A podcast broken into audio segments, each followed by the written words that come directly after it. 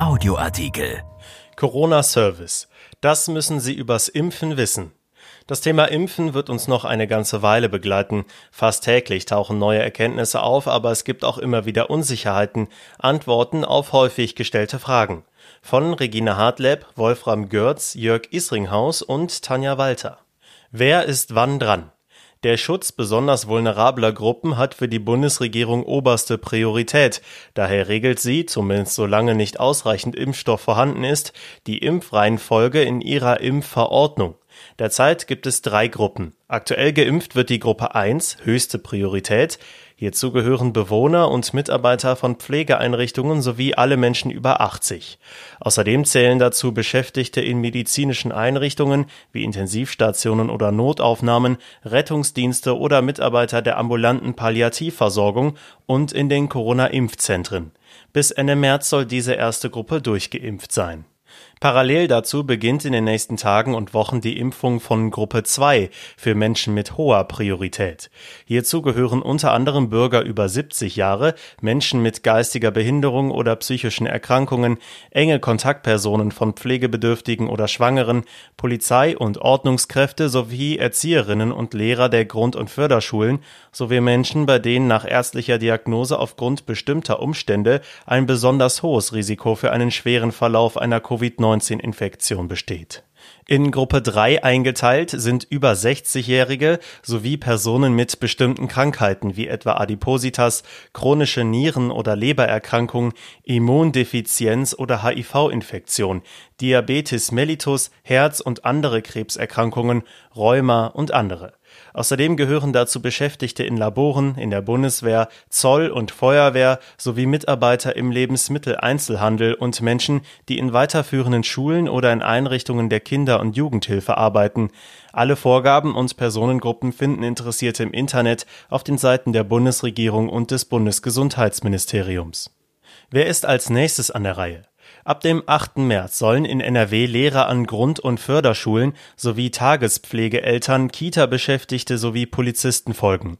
Auch Beschäftigte in Behinderteneinrichtungen können sich demnächst impfen lassen. Wie bekommt man einen Impftermin? Erster Ansprechpartner ist die Kassenärztliche Vereinigung Nordrhein. Sie ist erreichbar unter der kostenlosen Durchwahl 116 117 oder unter 0800 116 117 01. Informationen rund um den Impftermin und die Möglichkeit zur Online-Terminbuchung findet man unter www.kvno.de. Ab Ende März, Anfang April sollen auch die Hausärzte impfen dürfen.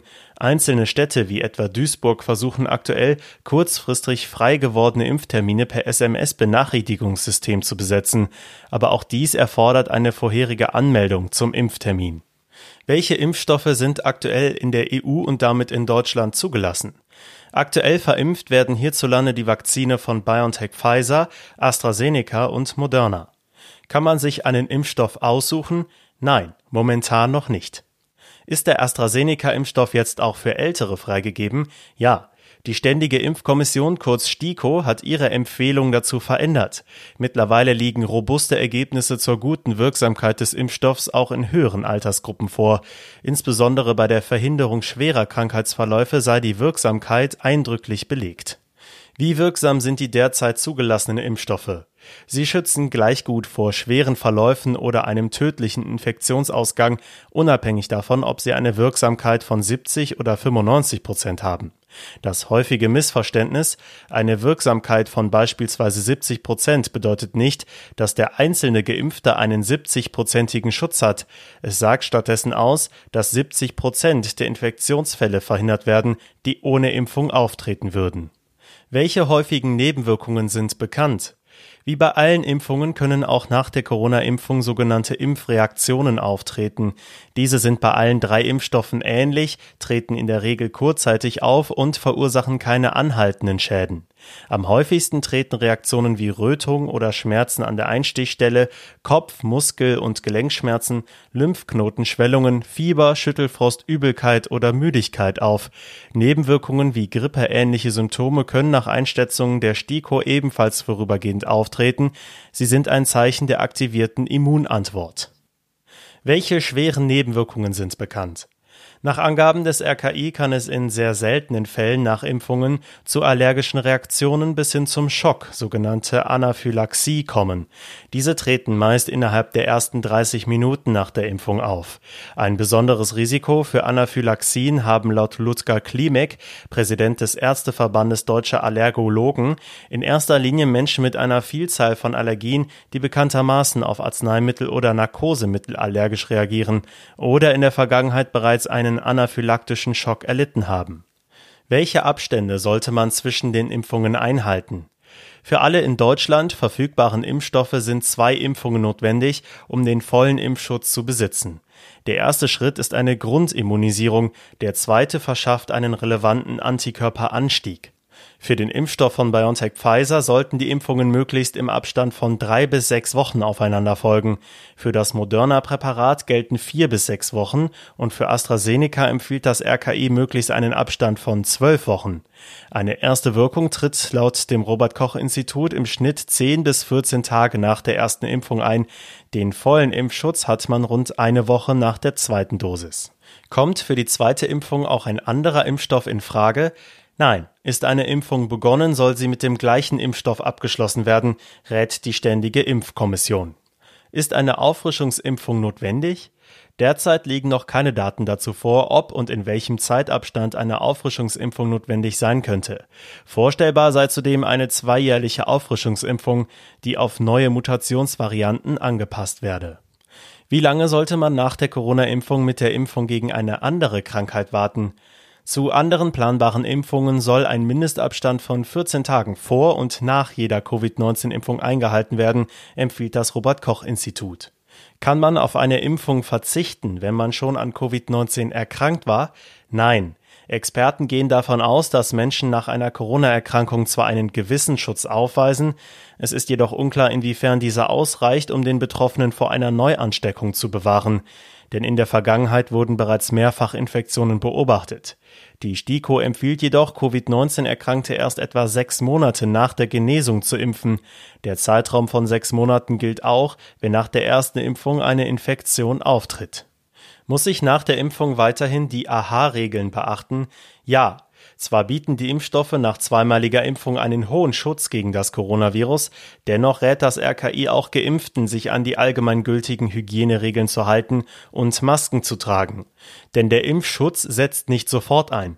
Zudem ist derzeit nicht klar, wie lange der Impfschutz anhält und ob Geimpfte das Virus in keinem Fall weiter verbreiten können. Kann man trotz einer Impfung andere Menschen anstecken? Es gibt mittlerweile mehrere Studien, die nachweisen, dass die Infektiosität von Geimpften deutlich sinkt. Bei mehreren Zulassungsstudien zeigte sich, wer geimpft war, hatte deutlich weniger Viren im Rachen als die Nicht-Geimpften.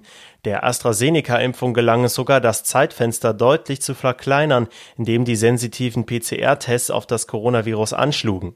Menschen also potenziell ansteckend waren. Das heißt, Geimpfte können Ungeimpfte möglicherweise anstecken, aber vermutlich verbreiten sie so wenig Viren, dass sich keine schweren Fälle ergeben werden, also klinisch nicht relevant sind. Wer sollte sich nicht impfen lassen?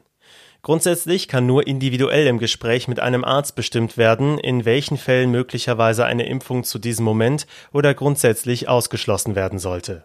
Was müssen Schwangere wissen?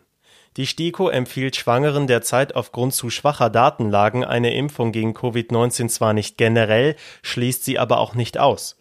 Nur im Gespräch mit dem Arzt lässt sich eine persönliche Nutzen-Risiko-Abwägung anstellen, nach der man entscheiden sollte. Schwangeren mit Vorerkrankungen und hohem Risiko an Covid-19 zu erkranken, könne laut STIKO nach ausführlicher Aufklärung eine Impfung angeboten werden denn aus Beobachtungsstudien weiß man, dass Schwangere im Falle einer Covid-19-Infektion ein größeres Risiko für schwerere Verläufe haben könnten und eher intensivmedizinisch versorgt werden müssen. Dennoch hat das RKI Schwangere nicht grundsätzlich auf die Liste der Risikogruppe für schwere Verläufe aufgenommen. Auch gibt es Hinweise darauf, dass die Sterblichkeit bei Schwangeren mit einer Corona-Infektion höher sein könnte. Allerdings sind dazu existierende Daten ausländischer Studien nicht uneingeschränkt auf die Situation hierzulande übertragbar. Sollten sich Krebskranke impfen lassen? Experten raten ausdrücklich auch Krebspatienten zu einer Impfung. Der Nutzen der Impfung überwiege mögliche Risiken um ein Vielfaches. Die Impfung schütze effektiv vor einem schweren Verlauf von Covid-19. Kann ich auch während einer akuten Chemotherapie geimpft werden? Im Einzelfall sollte hier immer der behandelnde Arzt mitentscheiden. Generell ist eine Chemotherapie aber nicht zwingend ein Hindernis für die Impfung. Entscheidend ist, wie sehr die Immunabwehr durch die Krebstherapie belastet ist. Ein Blutbild liefert dazu die nötigen Erkenntnisse. Unterscheiden sich die zugelassenen Impfstoffe in ihrer Eignung für Patienten mit Grunderkrankungen? Bisher gibt es dazu keine wissenschaftlichen Daten, aber alle drei Impfstoffe verhindern höchst erfolgreich einen gefährlichen Verlauf von Covid-19, betont Ulf Dittmar, Direktor des Instituts für Virologie der Universität Duisburg-Essen. Wie wirken Vektorimpfstoffe? Der Impfstoff, den die Forscher der Universität Oxford gemeinsam mit dem schwedischen Unternehmen AstraZeneca entwickelt haben, basiert auf modifizierten Adenoviren, die bei Schimpansen Erkältungen auslösen, für den Menschen aber harmlos sind. Diese umgebauten Schnupfenviren transportieren eine Kopie eines kleinen Teils des Erbguts des neutigen Coronavirus in die Körperzelle.